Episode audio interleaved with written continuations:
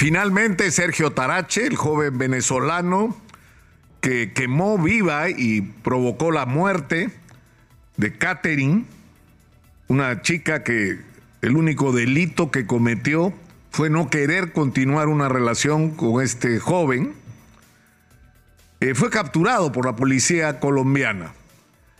Y esto es lo que prueba lo que puede hacer cuando todas las fuerzas se ponen en tensión. Es decir, cuando todos nos proponemos un objetivo común y exponemos no solo nacional, sino internacionalmente a un depredador, a un asesino, porque no es presunto, ya confesó en Colombia su crimen. Ya no tenemos que tratarlo los periodistas como presunto homicida porque por su propia boca ha confesado el asesinato. Y de lo que se trata ahora es de que la justicia actúe con la celeridad que corresponde. Es decir, que sea traído inmediatamente al Perú y que se haga un proceso que tiene que ser sumario, porque esto no tiene que pasar por el procedimiento de 18 meses de prisión preventiva para un juicio que va a durar cuántos años, pero ¿qué es lo que tienes que investigar ahí? Si los hechos están absolutamente claros, hay testigos, hay la propia confesión del asesino, simplemente tiene que ir a la cárcel, pero eso es la punta del iceberg. Eso es solamente una señal de lo que lamentablemente está ocurriendo en nuestro país, que es la violencia contra las mujeres que ocurre en un contexto general de machismo, porque no es solamente que mujeres que se niegan a seguir manteniendo una relación con su pareja o que son las víctimas de su pareja o de su expareja, de los celos de su pareja o de su expareja, terminan siendo no solamente golpeadas, sino hasta asesinadas. Esa es una cara del problema también. El otro es la violencia sexual contra las mujeres, los abusos contra las mujeres, que tienen su manifestación también en el hostigamiento callejero a las mujeres, en las violaciones contra las mujeres en sus propios hogares, incluyendo y teniendo como principales víctimas a adolescentes e incluso a niñas.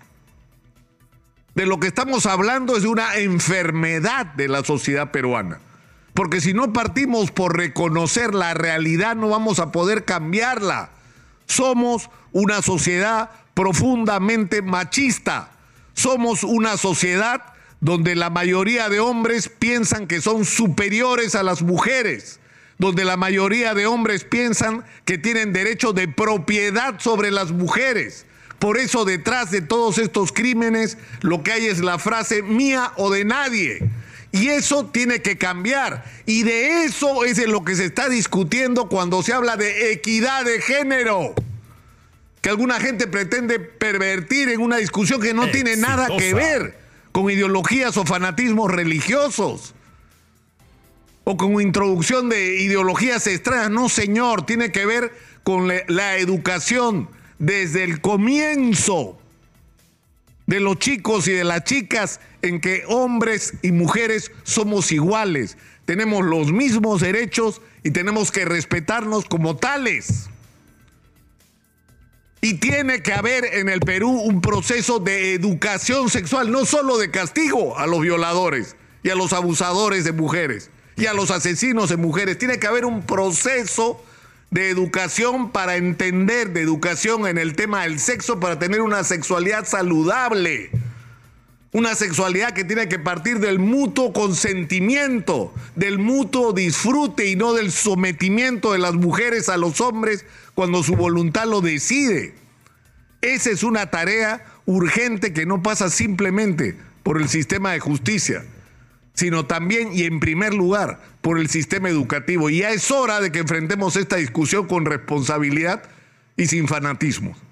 Soy Nicolás Lucar, esto es Hablemos Claro, estamos en Exitosa, la voz que integra al Perú.